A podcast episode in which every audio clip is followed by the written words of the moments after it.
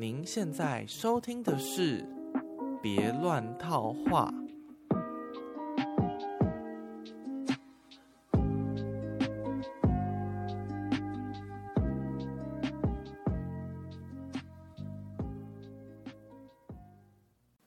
大家应该有发现片头不一样了吧？哦，我花了一点时间，终于搞定这个。想说要有一个新的季，第四季，那就想做一个新的东西。不过之前说想要有每一集有一个特定的，就是编排跟主题，我觉得还是没有特别想到什么，所以还是可能照着之前的呃节奏，就是最近发生什么事情。那我希望多琢磨在一些呃有趣的内容，还有未来可能会讲一些呃，也像是预告吧，就是接下来有什么会参加什么活动啊，或者什么的资讯想分享给大家的。好，啊，沉淀了一个月，这一个月也发生很多事情啊，我觉得好忙碌哦。然后，唉，今天呃赶因为赶在十月二十二号之前。呃，杨德杨德昌的影展要结束了，所以赶快趁这个时候把最后的资讯和大家分享一下。在北美馆的展览跟在国影中心的展览都是到这个礼拜天结束。啊，我觉得北美馆的展览，如果你有看过杨德昌的任何一部作品的话，那其实你去看都会蛮值得的，因为它票价很便宜，三十块，而且如果你是台北市民还可以半价。然后他就把他创作了很多历程，以前没有公开过的资料，都这次都就是他不管是杨导的这个笔记，或者是他以前在留学时期，呃所见所闻，他那时候写他的日记上面的东西，还有他在拍电影的时候的分镜稿，或是嗯有点像是细节的。幕后花絮吗？都在这次可以可以被展出来。那原因是因为他的太太，他的第二任妻子就彭凯丽，在几年前有回来台湾，然后把他的珍藏的他先生的一些东西都拿出来捐给国影中心。那他跟他太太的他一些争议呢，我就呃，大家可以 Google 彭凯丽。的名字应该会发现什么东西？我也是因为新闻才知道这件事情的。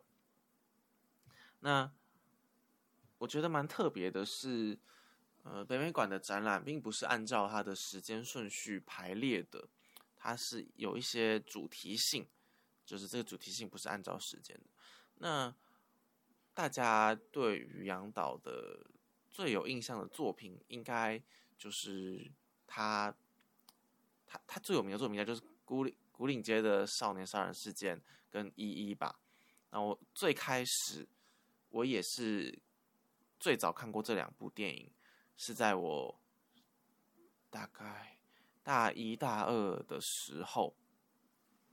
但我虽然那个时候就会觉就会觉得好看，但其实那个时候就现在现在回头想过去的自己，会觉得自己那个时候其实看不太懂。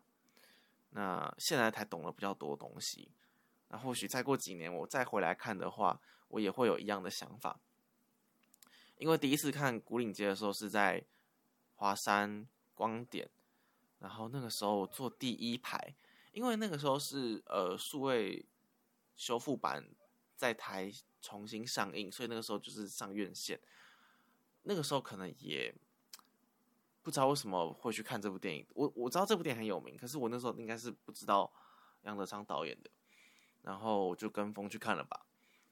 毕竟也是在古岭街生活过一阵子吗，对。然后那时候坐第一排，我头仰着超酸，因为看四个小时的电影。我听说之听说刚开始，也就是这部电影刚拍成在台湾上映的时候是有剪辑过的，所以好像很多人都看不太懂。所以那次数位修复版算是正式的近四个小时的片场，第一次在在台湾上映。这样，我还记得那时候第一次看到有中场休息的电影，休息二十分钟。但最近因为要去看展览，所以又把这部电影重看了一遍，才慢慢比较可以了解到，呃，我觉得看第二遍，你才才算是更了解故事的情节，或是角色的互动的关系。那要看到第三遍，甚至四五六遍，才可以更了解导演真的想说的是什么。像一一也是他。在台湾第一次上映的时候，也就是二零一七年，我第一次去电影院看。其实这部作品是两千年就完成的，那个时候还在坎城影展获得最佳导演。但为什么他过了十七年才在才在台湾上映呢？呃，其实就是导演觉得说，台湾的片商或者台湾人可能不懂这部电影，就是不会卖座还是怎样的。简单来讲，就是他觉得。你们台湾人就是不配看这种这种艺术电影嘛，所以那时候他就没有上，结果相隔十七年才在台湾第一次上映。那我那时候也是跟朋友去看的，然后当时我 跟朋友聊天的记录是觉得我觉得很好看，然后我去年大概一月多的时候也有在 Netflix 上面重看一遍，那时候。我爸还看说：“哎，你怎么在看这电影？这不是很久以前吗？”我说：“嗯，呃，我，我就我还跟他说我看过一遍了，然后我还是觉得很好看。但我最近又再重看一遍，其实也就是今天把它看完，我才真的觉得它又那么好看。我不知道怎么说明这种心情，就是你每看一次，因为你相隔了一段时间，你就会有更多的人生经验，你再回过头来看这些电影、这些作品，就可以看到更多你以前没有看到的细节。”或是你以前没有了解的心态转变等等，你可能以前不知道说这个人为什么这样子想，这个人为什么这么做，或者是这句台词，你觉得他只是为了推动剧情，但他可能其实还有另外的意思想要表达。那也是因为这次影展，我看了杨德昌的其他的作品，还有还有一部是恐怖分子，也是我去年第一次看，是在台大电影节的时候。但我那个时候可能也只知道杨德昌这个人是很有名的导演，但不了解他到底多有名，或者是他的作品怎么样怎么样。但是我记得那时候去看《恐怖分子》之后，还有那个映后座谈，是那个文老师的映后座谈。但那个时候，我觉得自己大概也没有很懂，也是最近重看一遍之后，才觉得又多了解了一点。那。我这最近有去听一些讲座，像是陈以文，还有忘了一个跟那时候跟他合作的一个摄影师吗？但是不是不是杜可风，呃，也不是杜，对，不是不是不是杜可风，好像就是一个应该是更早以前跟他合作过的一个摄影师，就说他们最喜欢的杨导的作品就是恐怖分子。那我听了一些其他影评的分享，他们也觉得说。嗯，恐怖分子比较像是有杨导风格的电影，对。那这三部是我在这个影展之前就有看过的电影，其他像是那个《独立时代》或是《青梅竹马》，都是在这次影展才看到的。哦，不过麻将我是在线上看的，因为好像那个场次我没有时间，然后在网络上的串流平台也没有，嗯。麻将的正版的影片，所以我就是看盗版的。我还有《光阴的故事》跟《海滩的一天》，也是这次影展看的。我刚刚提到说，就是这次展览安排，我觉得蛮有趣的几个，像是呃一开始在古岭街那一段的时候，他们有放当初试拍的片段，然后你会看到小四的在电影里面没有出现过的造型，还有小明讲话的。声音语调吗？就跟电影里面看到的不一样，因为我知道那那个时候的作品都不是同步录音，也就是他们都是事后在配音的，所以会不会是我看到的试拍的片段是呃这个小明这个主角他原本真正的声音，然后在电影里面呢其实是他另外配音的人，别另别人帮他配音的呢？这我不太确定，不过这边是蛮有趣的，然后。嗯，我想说，今天这今天去看的时候，看到两个两段，第二段的是哦，第二段整场的第二部分算是他把一些呃电影的片段配上这些一些钢琴的音乐，因为好像电影面的一些配乐都是他太太冯凯丽弹钢琴的作品，应该是肖邦的什么什么乐章什么，这个我不太确定。然后，不过我觉得那个地方有趣的是，它是用投影的方式，嗯，投投电影的片段嘛。但是你可以跑到投影荧幕的后面去看，所以你可以看到左右颠倒的画面。但其实，在因为它没有字幕，所以你不会觉得颠倒的画面有什么奇怪的地方。就就你就感觉，哎，这个画面跟想象中不太一样，但是又那么熟悉。我觉得这是。一个还蛮有趣的部分，然后还有一个部分就是到呃恐怖分子的，就是他那个那个电影面是用很多的纸贴成一个很大的相片，那个回眸的相片嘛，那那边也重现了这个场景，我觉得非常有趣。那我之前有提到过，说我去呃我的朋友带我去台大摄影社的暗房去体验一下冲洗相片是什么样的过程，所以我才。可以看懂那个电影里面，他是把就是所有的感光纸都贴在墙壁上，当然是在一个很大的暗房里面。那这个暗房是他用黑色的纸贴住玻璃窗，贴住玻璃窗户啊，贴住门，贴住门缝，这些所有东西才做成一个巨大的暗房。因为平常人不会有那么大的暗房嘛，只要小小的洗底片就可以。但他为了冲洗这个比人还要大的相纸。他就要这么大的暗房，然后把一张一张 A 四大小的相纸贴成贴在墙上，然后再用放大的光源去冲洗相片。就如果没有这个经验的话，我可能看不懂这个这个一闪而过剧情在做什么事情。然后它最后面的部分就是一一啊，我觉得这个影这个展览有一些你。平常在网络上是找不到的东西，譬如说他跟，呃，他他在过世前的几年都在主要的事业都是在做动画，然后我觉得这边那边展示很多有趣的动画，给大家看一下。然后还有他比较特别的是，我觉得，嗯，因为杨导就是从学电机出身，所以他就是理工背景，他就会写的非常非常详细一个结构，然后。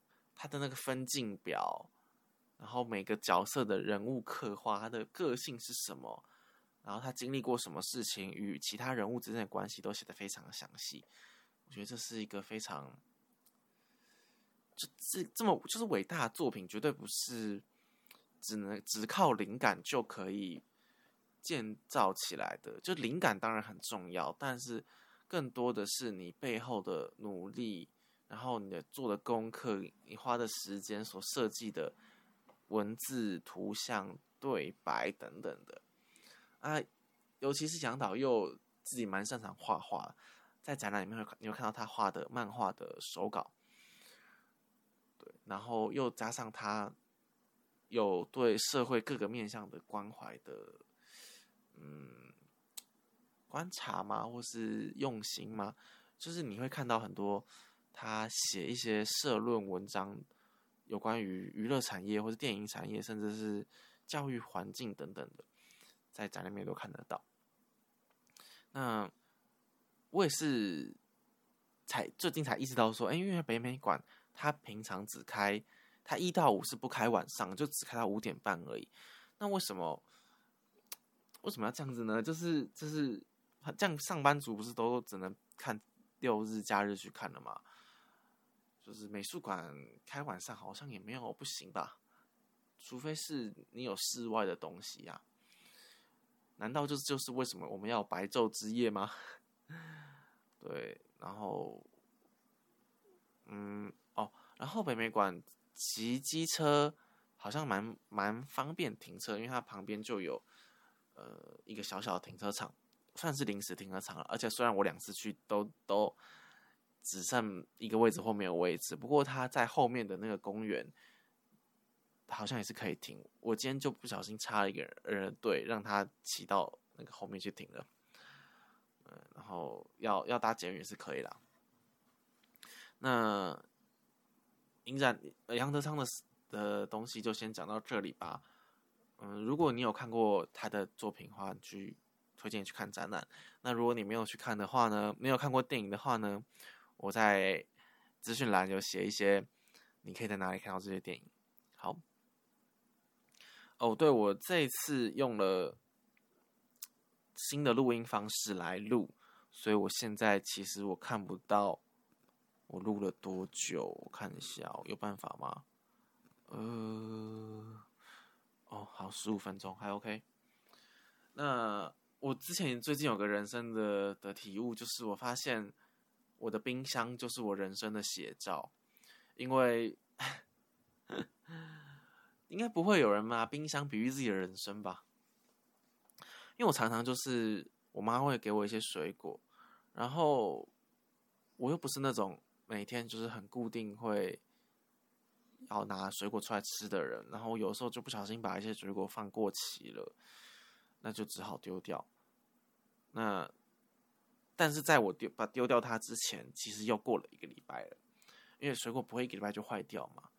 所以我就再拿了新的水果进来，也就是说，我的冰箱里常常会有上个礼拜拿的水果跟这个礼拜拿的水果，然后没过多久呢，我就要丢掉旧的水果。在吃新的东西，我现在不知道在讲啥小，反正我常常觉得说，我的很多东西就是旧的没有办法丢干净，然后新的一直来，塞爆了我整个整整个整个整个东西，不只是冰箱啊，或者是书桌啊，或是我的 YouTube 待播待播清单，还是我的浏览器的我的最爱都一样，就是你会发现我有好多。好像不需要值得留着的东西，这是我觉得我必须未来必须改进的一个的部分，因为像，嗯，在杨导后面的三部作品，也就是《独立时代》、《麻将》跟《一一》，有人会说这是新台北三部曲。那我觉得他们在这个这三个故事虽然没有很明确的连接，那。有一些角色有重复出现在两部以上的电影里面，但他们你没有看过其他部也是可以看懂的。他们但是这几部讲的共同概念就是，嗯，很多人就是不知道自己想要什么东西，他们期待别人告诉他们答案，然后他们再依循这个答案去做就可以了。所以杨导也说一句说过一句话，说就是人最害怕，人最怕的是什么？人最怕的就是不知道自己要什么。那我觉得我的情况可能有点类似，我可能是我想要的东西有点太多了，但是想要的东西太多，其实就是，也就是不知道自己要什么。所以，我我觉得在未来的可能要花几年的时间，甚至几十年时间，我可能要对这个问题做出更多的努力。好，那哦对，十然后十一月开始就是，嗯，台湾就三大影展。之前有人推荐，我看别人推荐就是台湾三个一定要看的影展，就是嗯，金马奇幻影展，然后台北电影节跟金马影展，应该是吧？还是？还是不是台，还是不是奇幻影展，是经典影展，算了，不重要。总之，呃，金马影展十一月要开始，然后现在有可以开放预购它的专刊，你可以在全家 App 的的一个什么东西方专预购到，反正 我已经预购了，大家可以去买一下。因为我觉得金马影展的手册都做的蛮有质感的，台北电影节的也很不错啦。好，那上个月。是上个月吗？忘了哪一天。反正前几个礼拜呢，我跟我之前提到那个我去看他表演的 Sophia，我们一起吃饭。他他就总他就觉得我很支持他，当他的头号粉丝，他觉得有点感谢我邀请我吃饭。我就觉得我那时候觉得他只是说说的，啊，他应该不会听到这个节目吧？所以，所以 I don't care 我讲什么。然后我觉得他这这只是说说的，所以我就没有把他放在心上。然后他他他讲了两三次，说真的要请我吃饭。我说好好好，那你有空约我，因为他他比较忙嘛，我比较有空嘛。然后那一天他就突然在中午的时候密我晚上有没有空，要不要一起吃饭？我就我就说好啊，刚好有空，那天不用上课。但我那那整个下午就超级紧张的，因为这是我认识他，呃，将近将近八九年来第一次跟他单独吃饭。我我就超我真的是 我也不知道怎么说，反正就很紧张，对。但是事前紧张，其实在当下就还好。他也不是那么难聊天的人。但其实我们也没有在网，就是平常也不会在聊天，很常聊天，对，所以我才会觉得怕很尴尬。但是当下就觉得还好啦，好像很多的问题或挑战都是这样，就是我们想很多事情，然后踌躇不定，不敢踌躇不前，不敢做什么事，不敢去做什么尝试。但其实你你你进进，你开始做之后，你就觉得其实还好嘛，对，不要自己吓自己。觉得就稍微了，那天就稍微了解一下他，嗯，就好奇他做表演的一些心得吧，或是他从呃念研究所的一些想法，然后他最近在做什么事情啊，然后我跟大家分享一下我的一些事情，这样。嗯，朋友一直问我说有没有戏。不是有没有戏的问题，就是就是就当朋友我已经很开心了。好，想要做就好。哦，然后最近最近那个，我觉得在 Twitter 上 Twitter 上发文真是非常好的舒压管道，因为我觉得我可以在上面发一些任何想发的东西，废文或一句一句一句废问都可以，都可以上面发，就像一个树洞一样。因为之前。我 IG 有讲说，我的一个蛮好的朋友，他觉得他最近可能身心状况不太好，所以那个朋友最近都不回我们这一群朋友的讯息，不管是群主的还是私个人私讯的。那我平常就常会以前常跟他聊一些呃有的没的事情，比如说我今天发生什么事情啊，就是有些有些想分享的事情，只有在当下才有意义。好像过了一阵子再讲就没有意义的那种感觉，大家可以理解吗？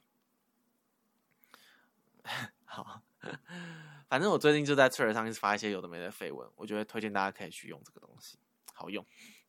但是讲到我之后，讲到下一个东西，就是我们上礼拜公司老板找我们去吃居酒屋，在国庆年假的时候，然后那天几个几个老师就有加我 IG。所以其实我从来没有觉得我要把我要给同事 I G 的，因为我觉得 I G 是比较真是朋友才会用的嘛。但但那个聊天的气氛好像你不加好像也不行，所以我就加了。我就觉得说，哦，那我大账，那就是我公开的账号，所以一些更私人的东西我要发在我的小账，或甚至是我本来确实是是公开的，现在我也把它改成私密的 private，就是你要。你要发了我，我要同意才可以让你看到，不然原本我是全公开的，对。然后那天我们就去喝酒，有一个老师喝到很醉，然后到我真的超崩溃的状状况，就是他他喝到走在路上突然就倒下去，然后没有办法站起来，开始狂吐。然后我们就那时候已经大概十一点多，我们已经要，因为隔天隔天还有人要上课，我们要解散。但是他倒在路边，我们不可能就这样摆着他嘛，因为他是而且她是一个女生，女大生，而且还是我学妹，大学的学妹，算是农经系的，呃是农呃不是农经系的，还是农，I don't care，算了不重要。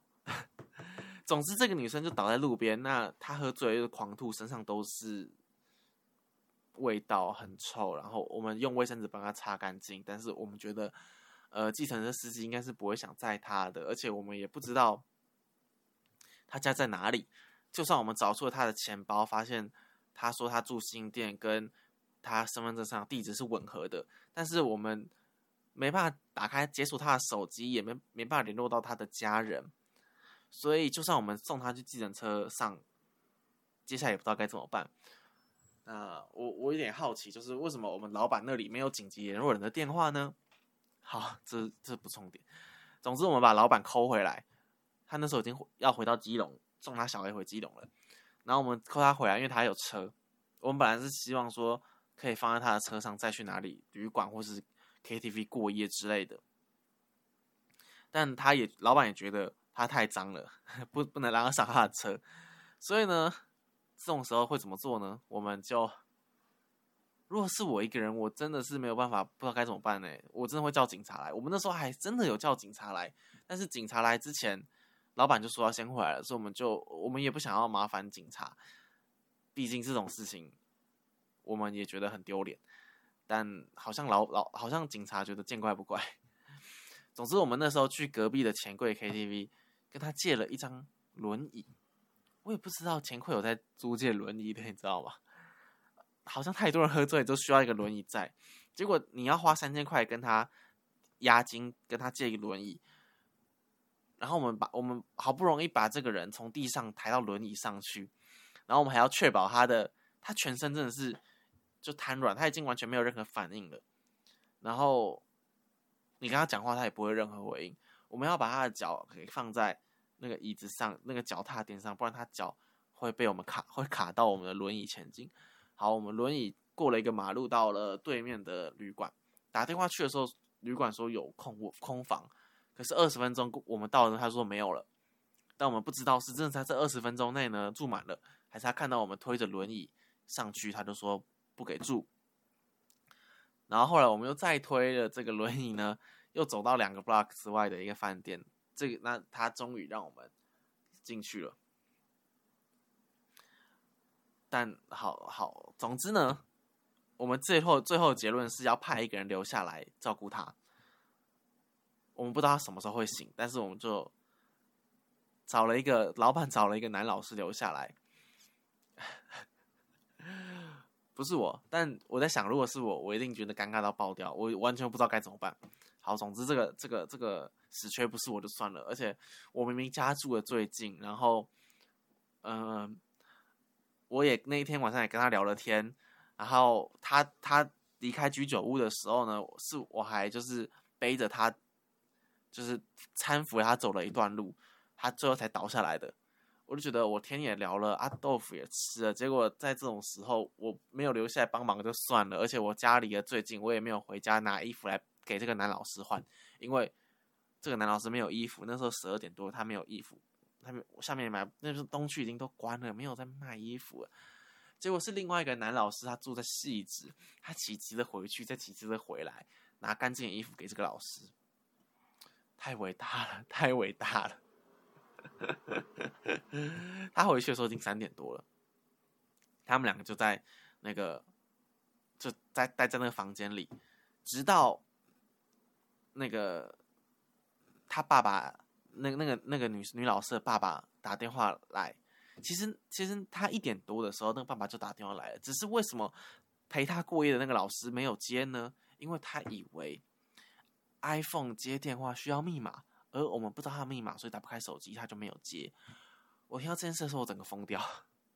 不是，我就先不管说你这个、这个、这个、那个这个男老师也是用 iPhone，他居然不知道这件事情，就算了。